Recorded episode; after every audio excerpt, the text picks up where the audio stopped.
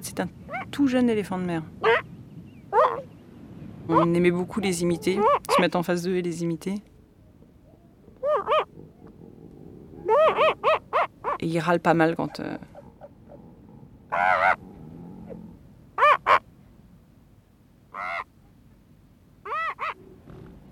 Il a l'air d'avoir faim.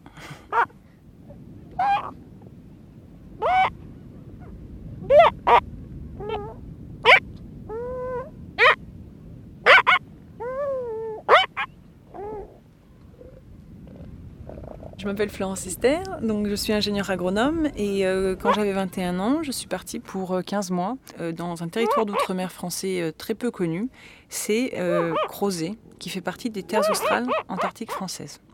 C'est dans l'océan Indien, au sud-sud de l'océan Indien, l'île dans laquelle je me trouvais est à mi-chemin entre l'île de la Réunion et l'Antarctique.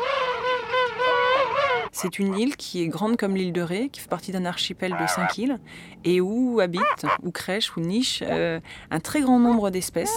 Donc euh, des manchots, des éléphants de mer, des otaries, des albatros.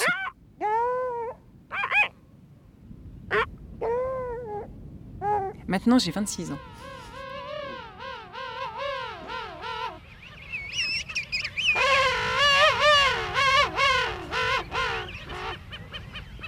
Donc là, ce sont des manchots royaux.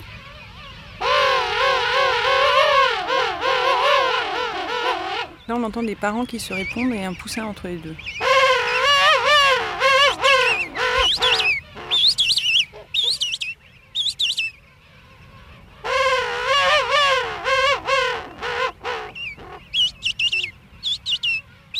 Donc là, le poussin est vraiment ravi de voir ses parents arriver puisqu'il sait qu'il va être nourri. Quand les deux sont là, il va être deux fois mieux nourri.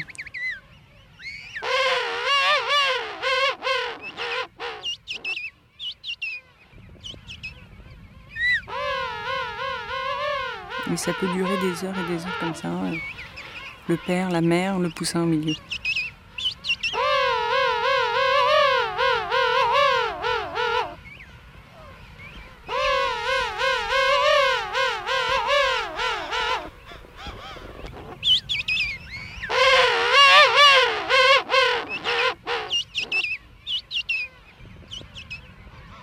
Ils chantent toute la journée.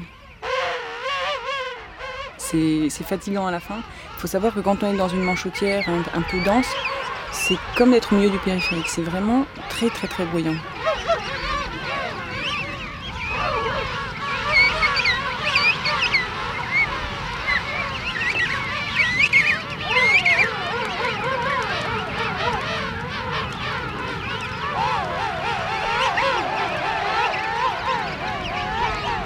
c'est pas seulement que c'est fatigant, c'est que c'est vraiment dur même d'y travailler, puisque si jamais on est deux personnes dans une manchotière et qu'un des deux tourne le dos, même à 2 mètres ou 3 mètres, on aura beau hurler de toutes ses forces, la personne avec qui on travaille ne pourra pas nous entendre si elle ne nous voit pas hurler. Parce qu'il y a trop de bruit.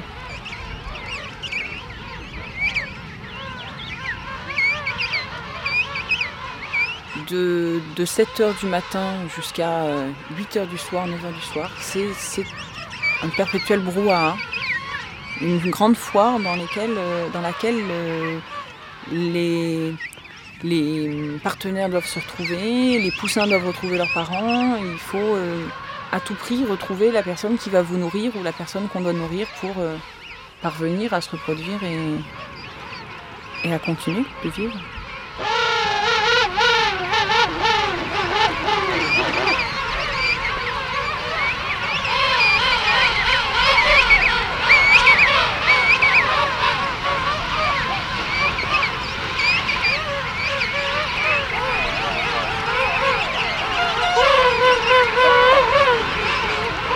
Suis arrivée dans la manchotière, je me suis posée et j'avais l'impression que c'était un, documentaire euh, d'Arte ou d'ailleurs euh, qui était juste pour moi. Ça veut dire que j'étais assise et je voyais tous les manchots et je pouvais regarder dans la direction où je voulais, j'en voyais partout et c'était une manchotière, ça va mourir de rire. On dirait, une plage avec des petits bourgeois, ils sont là, ils s'installent les uns à côté des autres, ils se battent parce qu'il y en a un qui prend un peu plus de place que l'autre. Alors ils, se suivent euh, à la, à la queue leu pour traverser la manchotière en se prenant moins de coups de bec.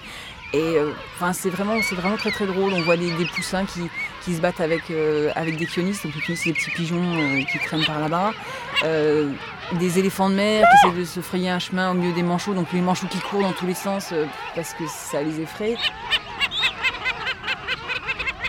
Ils sont très tassés. Euh, je dirais qu'on va dire sur euh, la surface d'un terrain de foot, ils peuvent être 50 euh, 000. La plus grande manchotière fait un million, un million de manchots.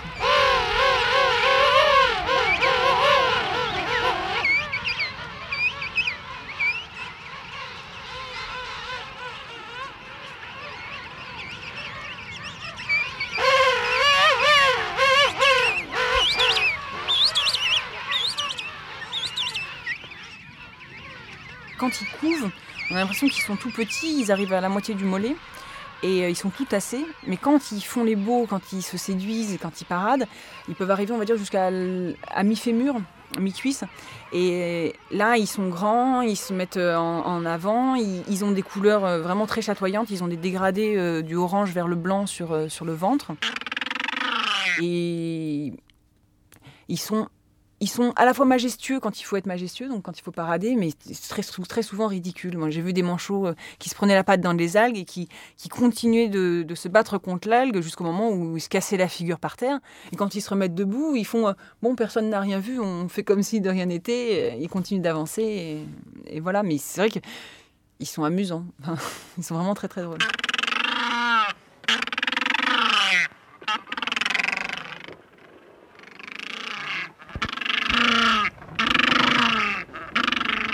Là, ce sont des gorfous macaroni, euh, aussi appelés gorfous dorés. C'est une autre espèce de, manchot. Ce sont des manchots qui ont des aigrettes jaunes euh, sur le dessus de la tête et des yeux très rouges qui font assez peur. Ils sont euh, très agressifs et ils passent leur temps à se battre entre eux pour leur territoire. Et eux aussi font beaucoup beaucoup de bruit. Les colonies sont très très bruyantes.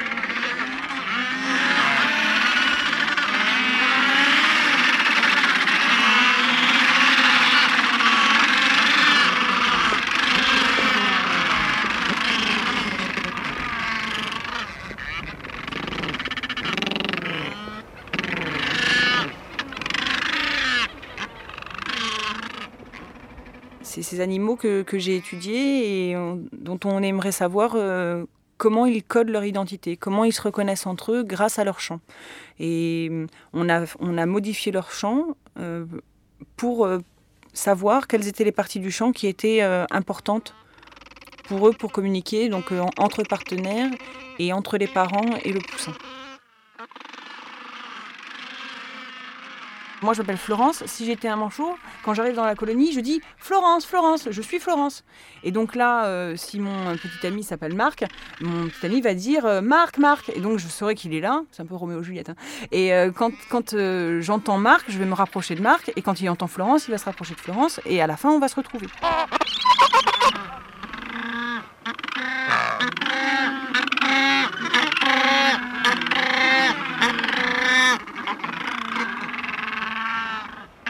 Les manchots donc euh, se relaient. Il y a le père et la mère qui s'occupent de l'œuf et du poussin. Ça veut dire que par exemple la, femelle pond, elle donne tout de suite l'œuf euh, au mâle et elle va, euh, elle va se restaurer en mer. Donc elle part pêcher. Quand elle revient, il faut qu'elle retrouve son, partenaire. Elle dit donc Florence, Florence. Son, son mâle dit Marc, Marc. Ils se retrouvent et là il y a échange de l'œuf. Et le mâle qui donc lui était affamé part en mer pêcher. Et ainsi de suite. Donc tous les 15 jours ils échangent.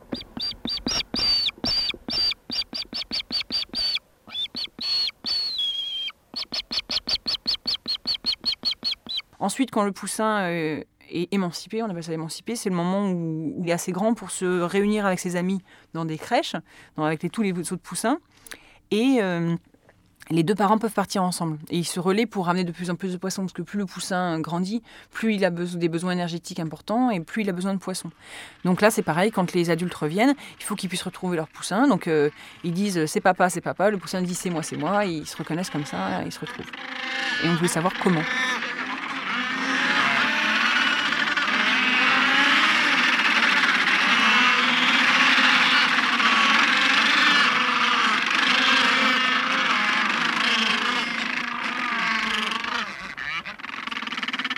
Faisait, c'est qu'on enregistrait le chant de l'adulte. Et quand l'adulte n'était plus là, euh, trois jours, quatre jours, une semaine après, on revenait avec un haut-parleur et on, repassait le chant du père ou de la mère du poussin au poussin. Donc là, c'était euh, à la fois drôle et à la fois triste. C'est on, passe le chant au poussin, le poussin vient en courant vers, euh, vers le haut-parleur. Puis quand il est devant le haut-parleur, il fait Bah mince, j'ai rêvé ou quoi? J'ai cru que j'ai entendu papa. Et en fait, bah non. Et le problème, c'est que quand le poussin entend son père, il est ravi parce qu'il va être nourri. Et on lui dit Bah non, désolé, c'était pour une expérience scientifique, merci d'avoir participé. Au milieu de l'hiver, c'est très dur parce que au milieu de l'hiver, les poussins sont nourris une fois tous les 15 jours ou 3 semaines.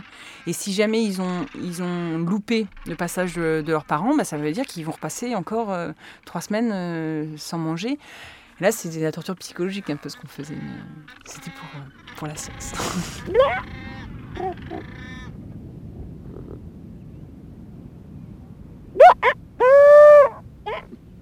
Ensuite, on faisait des expériences donc sur le poussin pour savoir quelle partie du chant de son adulte était importante pour qu'il le reconnaisse. Donc à partir de là, on prenait le chant de l'adulte et on modifiait ce chant. Et quand euh, le poussin ne reconnaissait plus le chant, on savait qu'on avait touché quelque chose qui était important pour le poussin pour reconnaître son adulte. Alors on, on filtrait le son, donc soit on éliminait les aigus, soit on éliminait les graves. On pouvait faire d'autres choses encore. On inversait le chant. Ça veut dire qu'à la place euh, de Florence, je suis Florence, on aurait dit euh, Florence, Florence, je suis Florence, Florence, quelque chose comme ça. Ensuite, on a choisi Marc, Marc, de le mettre plus aigu d'un ton. Marc, Marc. Donc même à l'oreille humaine, on entend qu'il y a une petite différence, mais qui n'est pas très très importante. Donc là, il y avait toujours beaucoup de poussins qui reconnaissaient euh, leur, leur adulte. On a décidé de monter encore d'un ton. Ça donne ça. Marc, Marc. Et donc là, les poussins, en revanche, ne reconnaissaient plus son adulte, donc leur adulte. Donc on l'a essayé dans l'autre sens. Donc euh, on entend à nouveau le, chant normal. Marc, Marc. Ensuite, on le descend d'un ton. Marc, Marc. Là, les poussins reconnaissent toujours. En revanche, si on descend encore d'un ton. Marc, Marc. Ils ne reconnaissent plus. Donc ensuite, on s'est demandé si complètement inversé, le, chant était encore euh, reconnaissable. Donc là, ça veut dire qu'il faut vraiment imaginer le, le son dans un miroir. On l'a mis complètement à l'envers. On déroule le son à l'envers, donc on va l'entendre. Et on a essayé dans l'autre sens, donc euh, on entend à nouveau le, chant normal. Marc, Marc. Donc je ne sais pas si on entend euh, bien la différence, mais le son a été complètement inversé et le poussin reconnaît toujours. Donc là, on est très surpris. Et ce qu'on peut comprendre, c'est que ce n'est pas le rythme qui est important, ni même la mélodie. Parce que si on chante une mélodie à l'envers, on ne la reconnaît pas. Et en fait, quand on fait ces modifications et qu'on inverse complètement le son, la seule chose qui est conservée, c'est le timbre.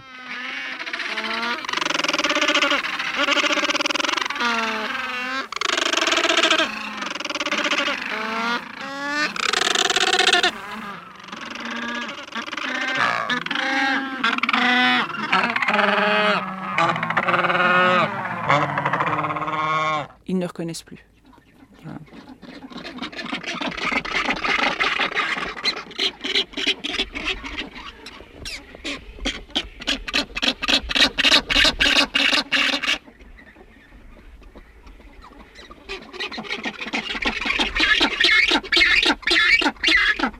Donc à nouveau des sons étranges.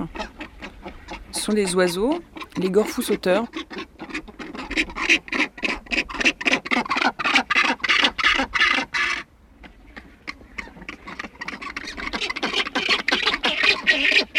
Quand on essaye d'isoler un chant de manchot et d'enregistrer plusieurs fois le même manchot et que d'un seul coup, il y a un chœur de 2, 3, 4 manchots qui chantent en même temps, moi ça m'est arrivé de dire maintenant euh, vos gueules aux manchots tellement j'en avais marre de les entendre.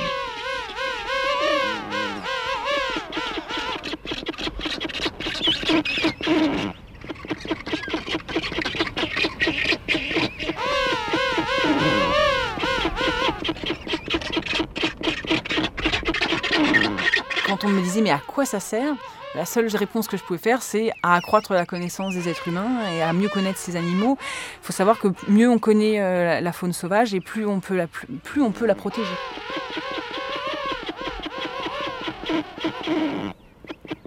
Ça n'a pas d'application directe, mais euh, la fameuse réponse que fait un chercheur du CNRS quand tu lui dis mais pourquoi vous cherchez ça, ça sert à rien? Euh, c'est pas en améliorant la bougie qu'on a découvert la lampe électrique. Les gens qui travaillaient sur l'électricité au début, les gens leur disaient mais qu'est-ce que vous faites? Et puis maintenant l'électricité, on ferait rien sans ça.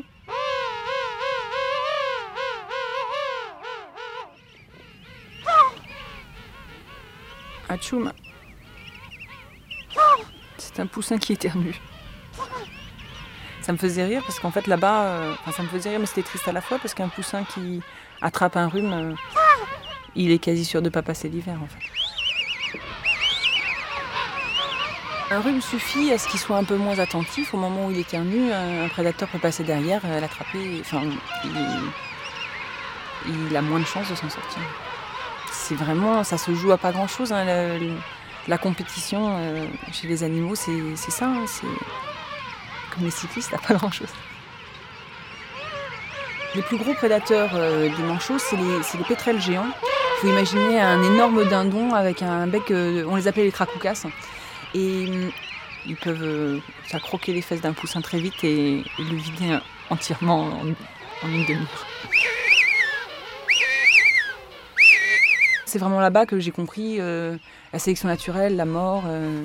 C'est vrai que c'est- normal, mais c'est dur au début, surtout, surtout quand les mises à mort euh, durent très longtemps.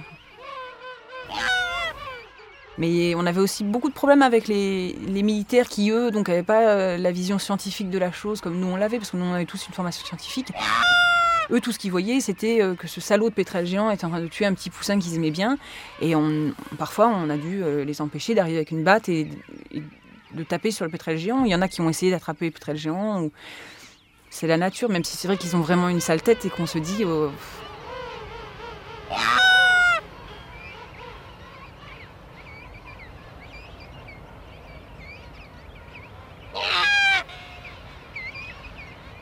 Là, on est en haut des falaises.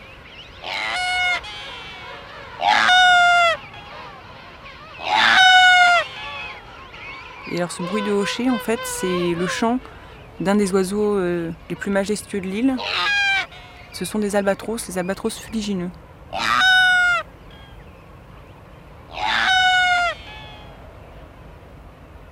La base est à 150 mètres d'altitude sur la falaise au-dessus de la Manchotière. On est à plus de 2 km de la Manchotière. Et quand le vent va dans la bonne direction, on entend la Manchotière. C'est-à-dire que même la nuit, ils continuent de chanter. Ils chantent tout le temps. C'est euh, ça. Quand ils dorment, ils dorment dans une foire. Ils ne s'arrêtent jamais. La nuit, euh, le niveau sonore est un peu plus faible, mais ils continuent de chanter, de chanter, de chanter. Pour se retrouver, pour continuer. euh.